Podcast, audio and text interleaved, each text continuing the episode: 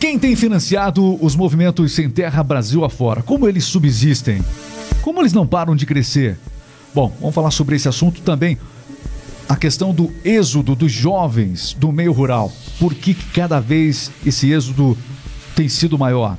Nós estamos aqui no RMix Podcast começando. Meu nome é Regis Moreno e hoje o nosso convidado especial é o Douglas Roberto, que está por aqui. Tudo bem, Douglas? Tudo bem, Regis. O Douglas, ele é o presidente da CLP.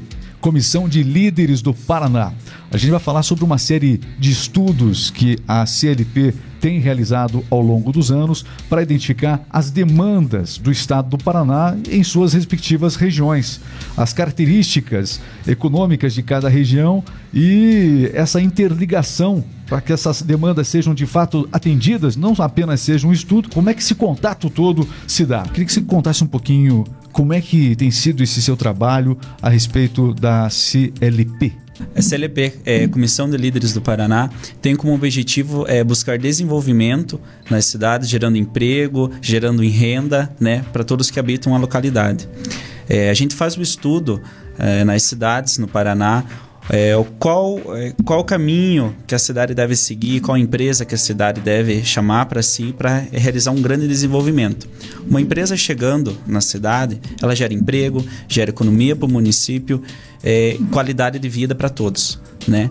Então é essa a função da SLP, é estudar qual ramo, qual é o que pode ser implantado na cidade para que ela desenvolva ainda melhor. É, qualquer indústria, qualquer empresa, quando ela vai para uma determinada região, a primeira coisa que ela faz é um estudo realmente socioeconômico de como é, é para ver se o negócio dela é viável em uma determinada região, porque o, quando uma indústria, seja ela nacional ou multinacional, ela resolve é, realmente instalar uma unidade em uma região aqui do Paraná, por exemplo, ela precisa de estudos que embasem a decisão dela de efetivamente é, aquele local ser o melhor para ela.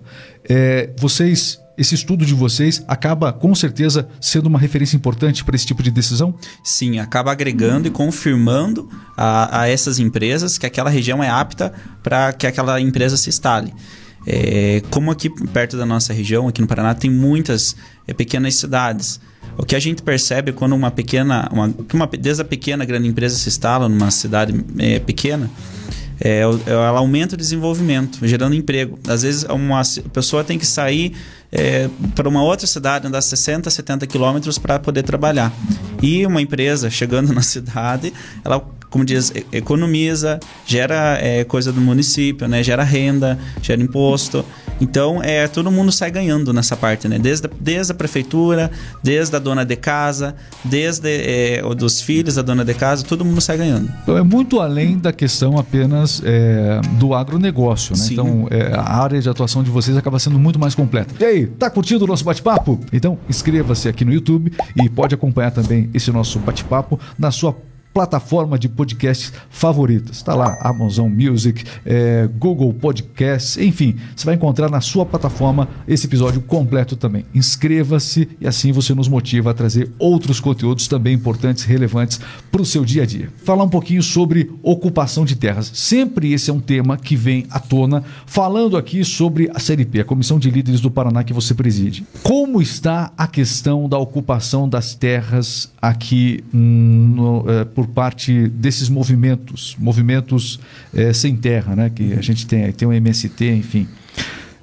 E ainda está acontecendo? Aumentou? O que, que o estudo de vocês tem mostrado nesse aspecto? Graças a Deus, diminuiu. De quando para cá que isso diminuiu? De uns quatro anos para cá, no governo atual. A gente deu, deu uma diminuída boa, devido à titularização das terras. Então, é... ah, é, tem outro processo uhum. aí. A gente sabe que, por exemplo, o... quando o Bolsonaro se elegeu, o discurso dele em relação à propriedade é, realmente era muito firme e muito uhum. claro. Aliás, é o tipo de coisa que em uma. É, numa, numa eleição, as pessoas estão se aproximando disso, não tem como o, o, o. Porque o político, às vezes, ele quer agradar todo mundo. Não é isso? Então, o discurso dele é muito em cima do muro para muitos assuntos e tudo mais. Não tem como fazer. É, não tem como tapar só com a peneira. Não, só com a peneira. ou é, se defende o direito, o direito à propriedade, ou não, não, se defende. Uhum. Diminuiu também devido à questão das armas, né? Que o produtor do campo antigamente não podia ter uma arma para você defender. Agora você pensa, Na cidade, você tem a polícia, se você precisar de alguma coisa. E no campo? Tem propriedades aí que é 60, 50 quilômetros na estrada de terra. Até a polícia chegar, como diz, já aconteceu o fato, já não tem mais nada, né? Então, isso diminuiu muito a, a parte das invasões também. Claro, as invasões é, são feitas é, pelo grupo, né, MST. Só que tem algumas invasões. Hoje, você, nesse estúdio, vocês só MST tem hoje ou já tem outros grupos também que não são MST que, que fazem essas invasões? Como é que funciona? Tem outros grupos, sim. Eu não, não vou porque comentar o, nomes aqui. Porque o MST, MST é tem uma ligação mais política, a gente sim, sabe, uh -huh. à esquerda. Mas existem outros grupos também. Sim, só não vou comentar nomes aqui para não dar tanta. Sim. É, que é por questão, tipo, é, às vezes até com alguns empresários, sabe? Comercial? Apenas comercial. comercial. Isso. Não é só política a invasão Não, que acontece. Porque acontece. Às vezes um grande empresário que, é algum, que é, tem visão naquele terreno lá. Tá. Mas para ele conseguir esse terreno, ele vai se burocratizar quanto tempo, às vezes não pode nem conseguir. O que, que é mais fácil? Ele bater de frente ou colocar alguém lá para representar? Não, tem gente que faz isso. Vai lá eles lá. Quanto que vocês querem? Vai lá, fica lá você. Eles conseguiram o terreno, ele vai lá, vai, compra do pouquinho. Pode ver que tem terras que os caras compram é, que eles invadem, uns caras não ficam nem três, três meses ali já estão vendendo, o que nem é deles, né? Ou já está tendo aquele comércio interno ali, né? E daí chega o, o empresário que, que logo mais já aparece o empresário por trás que está nisso. E hoje, é, para que isso aconteça, a gente deve ter uma legislação que, que, é, que favoreça a permanência de um invasor durante um determinado tempo. Como é que isso acontece hoje, né? Para que a pessoa venha se tornar é, realmente proprietário daquela terra, um invasor venha a ter algum questionar algum direito sobre a terra. Como é que funciona hoje isso no, no, no Brasil, de maneira geral? De maneira geral. É, alguns produtor, é, produtores é, invasores, né? É, usam né, isso para conseguir o terreno só para a questão de revenda. E uhum. outros realmente querem produzir. Igual tem a história do índio, né? Tem a nossa parte do agrícola é muito menor que a nossa parte indígena no Brasil. Uhum. Ela é muito menor, nem se compara. Então, é, tem índios que querem produzir, realmente querem produzir, querem estar aliados ali, né? Tá, tá junto. Mas tem índios que não querem produzir. Não estou falando mal de índio aqui, tá, gente? Senão. É ah, repetir mil vezes. É, senão daqui a pouco lá o Douglas foi lá falar mal do índio e tal, é, que descobriu o Brasil e tal, etc. Lá, né? E não é isso que eu estou falando. Vamos deixar bem claro, não estou falando mal do índio tá aqui. Tá registrado. Se alguém fizer algum, corte, se alguém fizer algum corte indevido, tá aqui o teu. Tá, tá, tá aqui inteiro, registrado, registrado, né? Pronto. Então, é, é, é essa a grande, a, a grande parte. Tem pessoas que querem realmente produzir, querem querem crescer junto com o Estado, crescer junto com quem né, produz. E tem gente que não, que está lá para atrapalhar, que não quer produzir, quer ter posses. É a mesma coisa que você ter um carro de 200 mil, não poder pagar IPVA e não poder pagar licenciamento. Uhum. não tem lógica, né? Então, é, às vezes falta incentivo, falta sim. É, mas, né, estamos desenvolvendo isso aí, né? A gente sempre se pergunta, é, o financiamento comercial disso já deu, já deu para entender, mas é, em relação a, a a questão política. Né? Hoje, o MST, a gente percebe que é um movimento que tem se renovado, tem, de certa maneira, ainda sempre é, crescido. É, o que, que o estudo de vocês falou, mostrou a respeito especificamente do MST? É, às vezes, é, eu estava comentando, o incentivo. Não adianta você ter um terreno se você não ter como produzir, não ter um, não ter um trator, não ter nada, não ter nada. Então, o que, que? Às vezes a pessoa entra no terreno e vai. Tá, mas esses movimentos, eles acabam é, chamando pessoas. Sim, aham. Uh -huh. né? É, qual que é a promessa deles? Quem financia isso? São é, o pessoal ligado. Uma boa parte é Sim. só o pessoal ligado à esquerda é, nesses movimentos? Tem, tem a maioria é esquerda. Sim. A maioria é esquerda, certamente é esquerda. Mas também tem alguns empresários de esquerda então, tá que, que faz isso. Então é a esquerda. É, é a esquerda. Porque quem trabalha sabe quanto custa um prego. Quem não trabalha, você joga um maço e é um maço de prego, né? Então é, é essa a diferença aí. Aliás, nós temos muitas invasões importantes acontecendo em todo o estado. Falando Sim. um pouquinho aqui da região dos Campos Gerais, Ponta Grossa tem sido ali alvo de invasões realmente é, importantes, grandes acontecendo. Queria que você falasse um pouquinho sobre as invasões que estão acontecendo aqui nos Campos Gerais. É, nós temos ainda algumas localizadas, né? Queria que falasse um pouquinho a respeito dos estudos que vocês detectaram aqui para a nossa região. É, sim, aqui na nossa região está tendo bastante, é, principalmente em Ponta Grossa. Você chegando em Ponta Grossa ali, você já vê do lado direito, né? Quando você vai para o lado da faculdade, a parte de invasão. É, e uma área ali em Ponta Grossa que é uma área que comercialmente, é, de forma uhum. residencial, cresceu muito. Uhum. E aí, por conta desse crescimento é, residencial ordenado, ao redor, pelo que a gente percebeu, se criou uma invasão realmente bastante grande, importante ali. Sim. É aquela história. Quem é dono de terreno é responsável, é verdade? Esses dias aconteceu um caso ali que fugiu um, um boi, acho que era do assentamento, e tá, deu na frente de um carro, quase matou uma criança, e daí, quem que é o responsável? Ah, daí não tem responsável. Mas se você não está dentro do terreno, o boi não fugiu dentro do teu terreno, você não é o responsável? Você quase matou uma família. Então, eu penso assim. Quando acontece algo assim, antes da gente uhum. continuar, é, o que, que a lei tem, tem é, determinado? O, respons... o proprietário do, ter... do terreno invadido ainda vai responder sobre uma questão Aí dessa? Aí que tá. Aí que é a questão. Daí não tem proprietário. Mas ele é notificado. Ele é notificado, mas ele não é dono do terreno. Invadir o terreno dele ainda. Uhum. Vai ter que responder ainda por, pelas, pelas ações invasoras, por ações invasoras.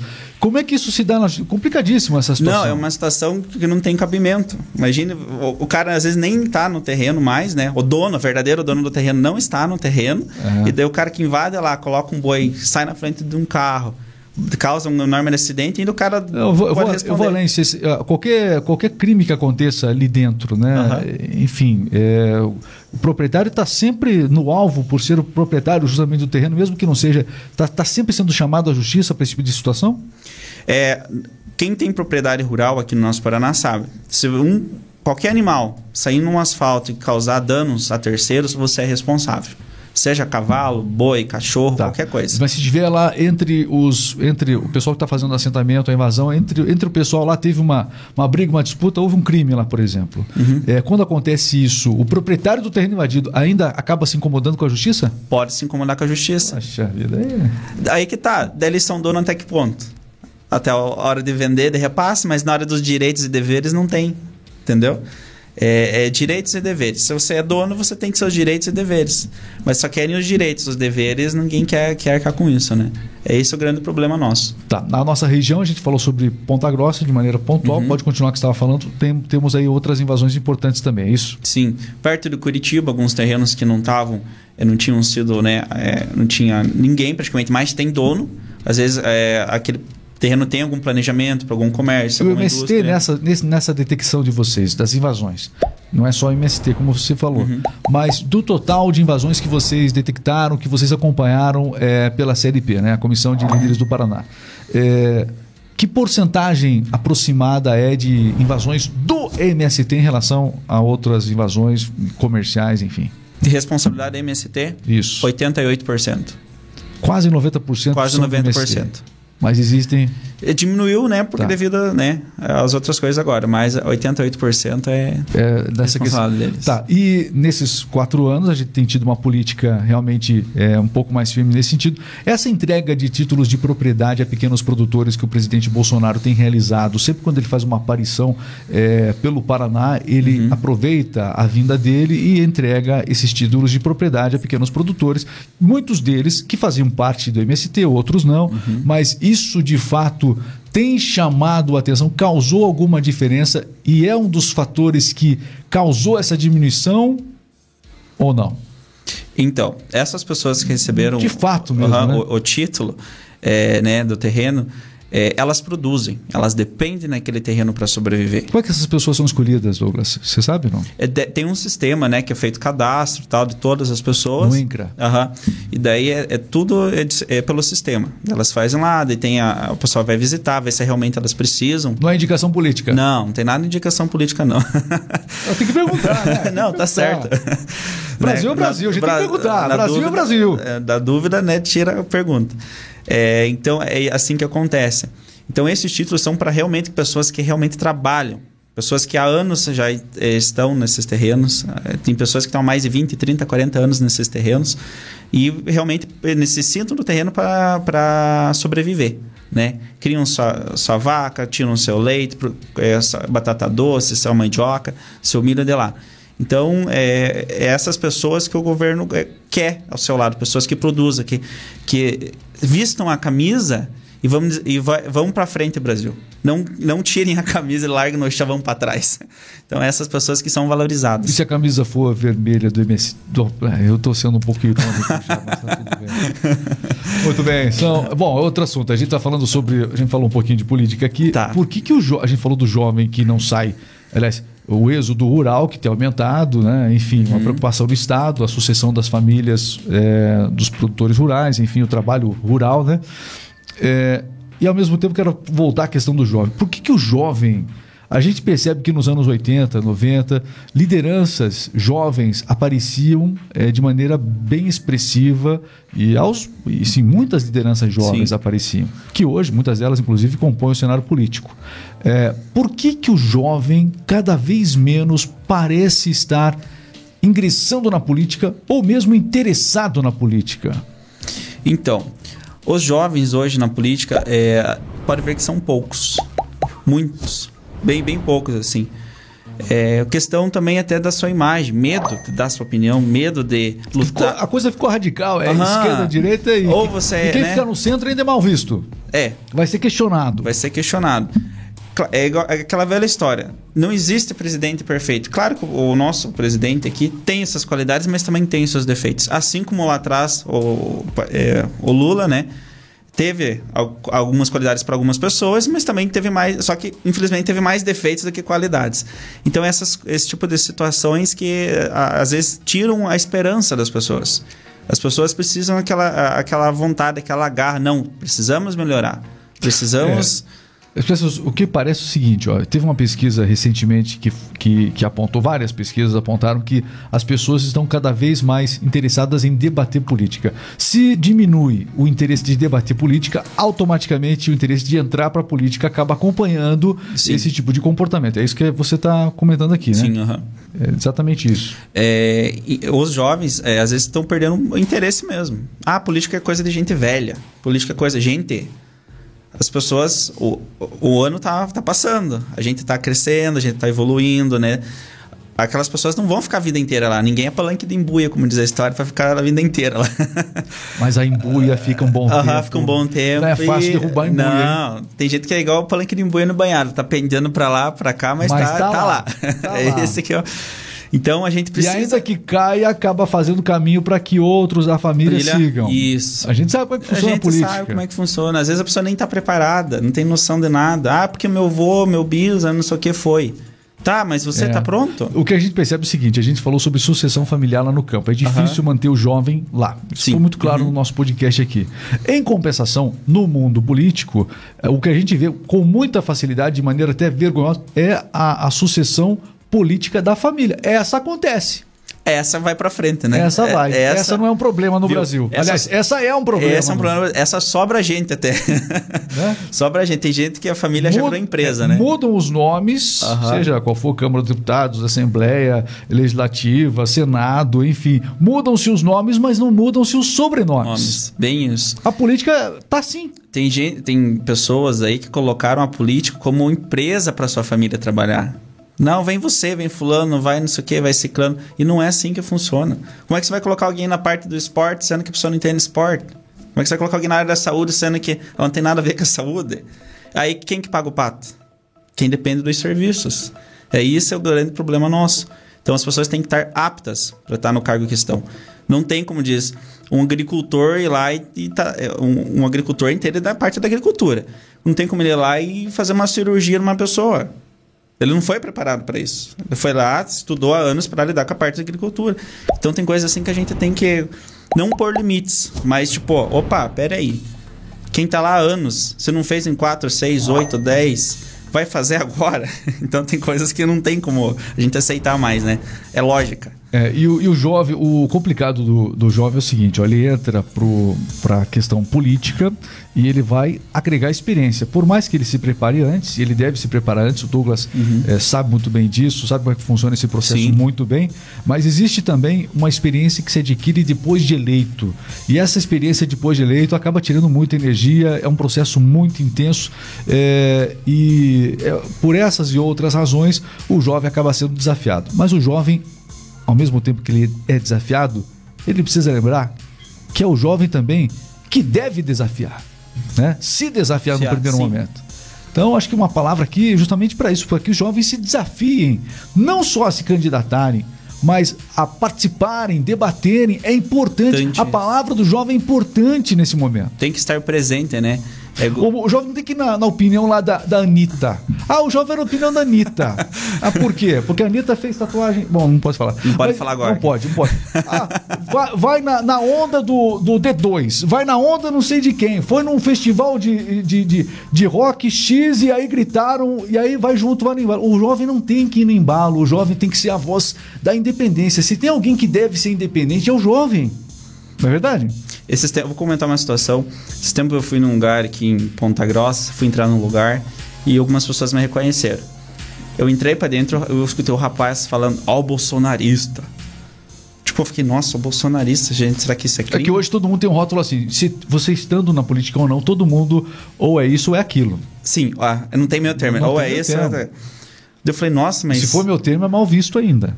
É, sem certeza. Não tem lugar para você ficar hoje salvo. Eu fiquei, nossa, será que eu tô devendo alguma coisa pra esse cara, né? Pra falar desse jeito. Mas ele falou num, num, numa situação assim, tipo, não, ó, ó o bolsonarista. Falou, ó, tipo, ó, o bolsonarista. Tipo, nem me conhece, não conhecia, né? Nunca falou comigo pessoalmente, eu nunca falei com ele, nunca a gente trocou uma ideia e já fazendo aquele pré-julgamento, né? Então, o ser humano tem essa de fazer o pré-julgamento sem antes conhecer a pessoa, né? É igual a história do ego, né? Às vezes tem pessoas que pensam somente em si, né? Não pensam no coletivo. Tem pessoas que entram na política e pensam só no próprio ego. E quem entra na política tem que pensar no coletivo, em todos, não é. Tem que ser amplo, né? Ter visão lá na frente.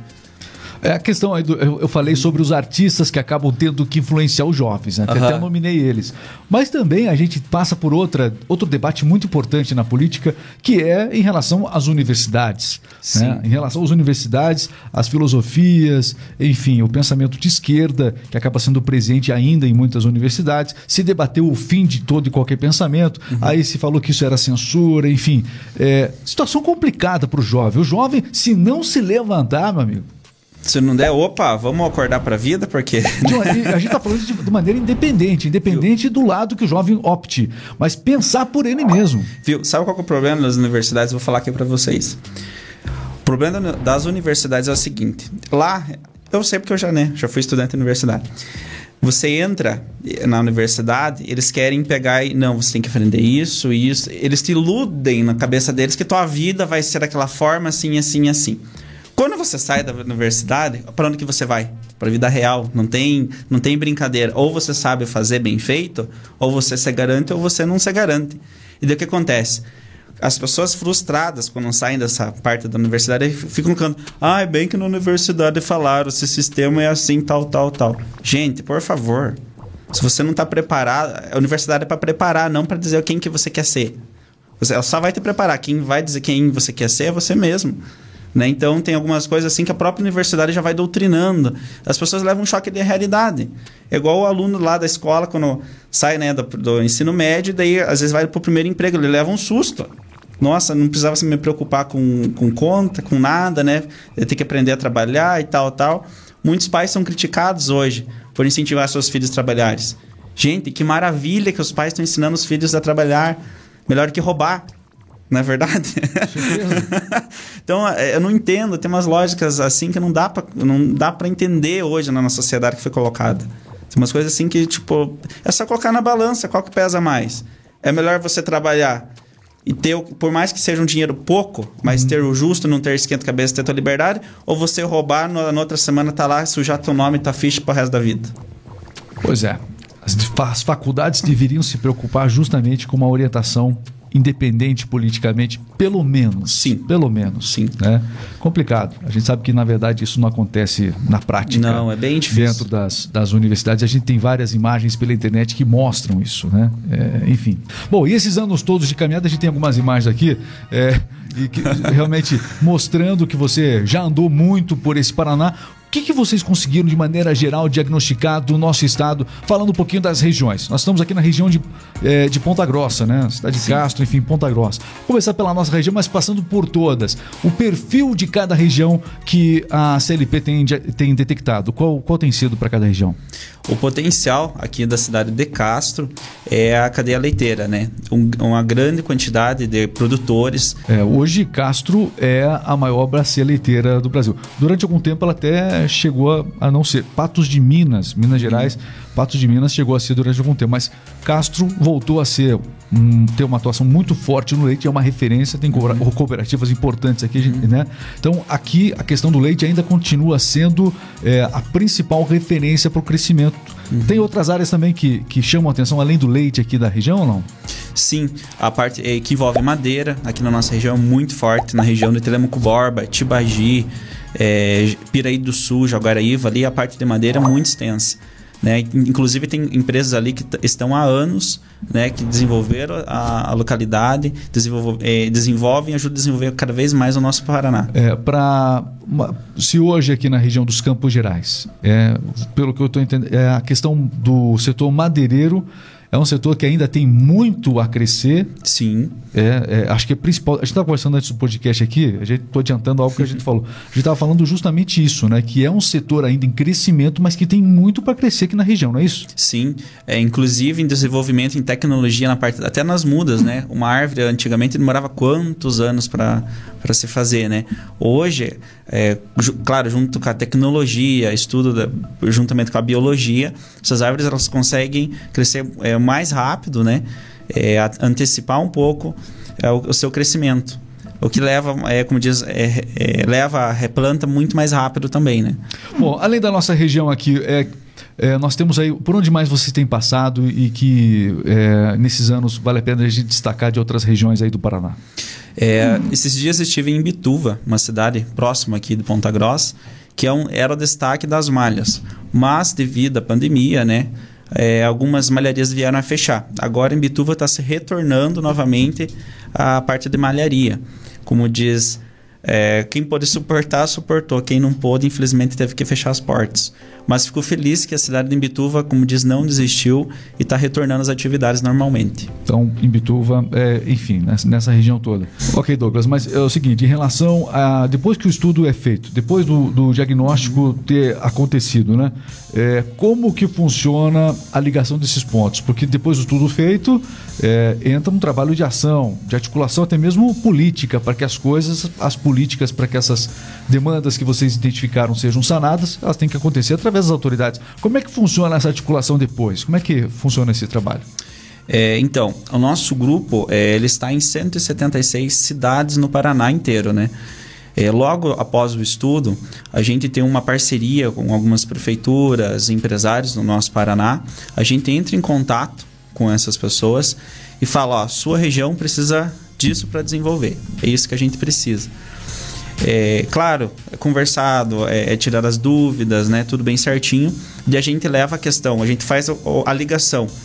Prefeitura, empresário. Empresário, prefeitura, leva a conhecer a região, né? Bem certinho.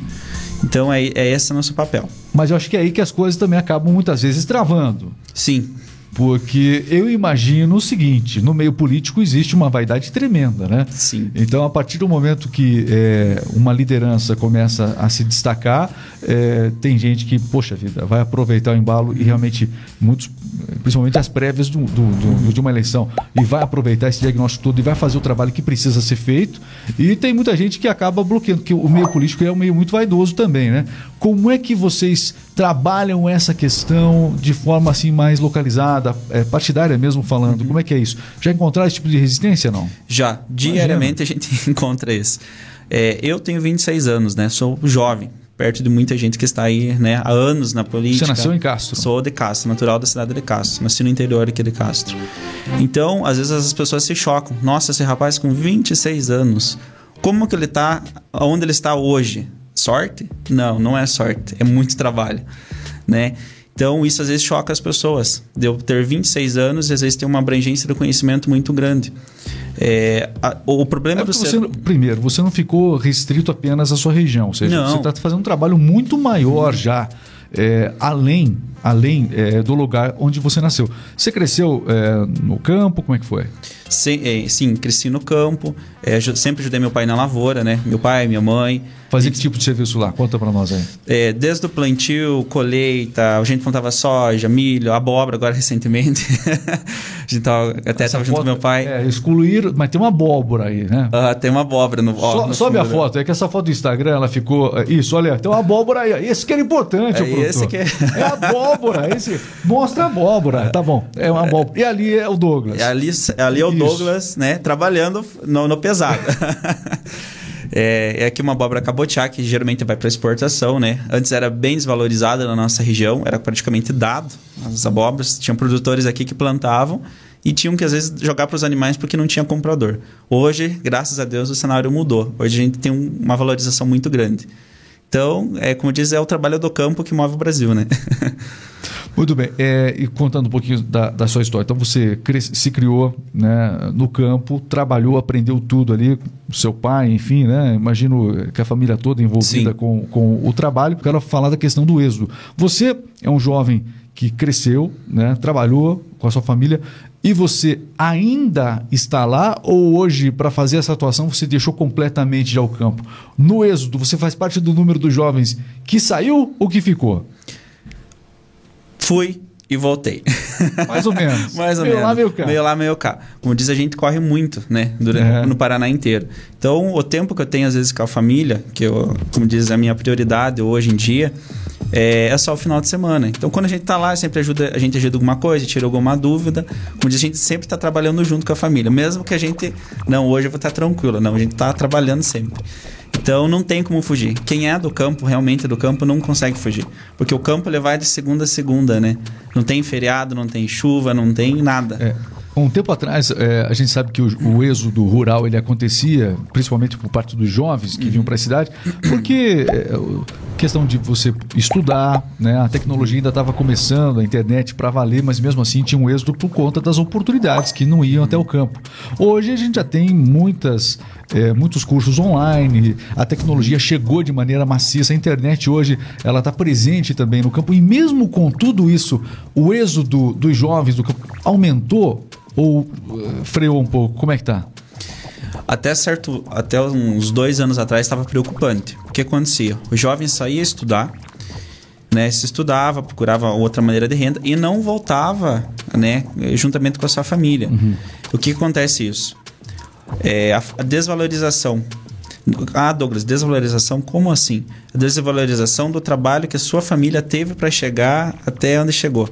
O trabalho do vô, do bisa, do tataravô lá de trás, é, às vezes fica, ficou um pouco de lado. Tipo, tá, tô trabalhando e tal, não vou voltar lá, minha família tá tocando. E na falta deles, como é que faz isso? Alguém tem que assumir. Uhum. É, para alguns, ah, morreu vô, morreu vó, morreu, né? Ah, vamos vender.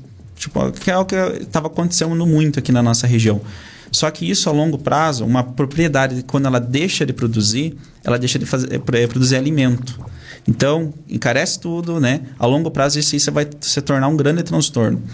Se as propriedades que tivessem sido vendidas fossem para outro produtor que estivesse produzindo, beleza, mas não. Está virando tudo a área habitacional, está descendo de ser produtivo.